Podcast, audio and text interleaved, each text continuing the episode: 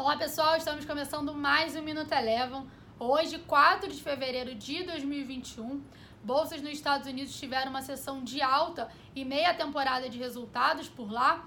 E também após a divulgação dos novos pedidos de seguro de desemprego mostrarem queda nessa semana, vale lembrar que esses dados são divulgados tradicionalmente toda quinta-feira. O S&P 500 encerrou o dia de hoje com alta aproximada de 1,1%. Já que no Brasil, Ibovespa teve um movimento descolado das bolsas internacionais, chegou a abrir a sessão no terreno positivo, mas acabou virando para queda, após o presidente Jair Bolsonaro afirmar que amanhã deveria anunciar medidas sobre os combustíveis. Além disso, os investidores ainda seguem atentos ao andamento das reformas que são vistas como prioritárias. O Ibovespa encerrou o dia de hoje com queda de 0,39%. Destaque de alta ficou por conta das ações do Bradesco, que ontem, ontem no final do dia, divulgaram seus resultados do quarto trimestre de 2020, que vieram acima do que era esperado pelo mercado.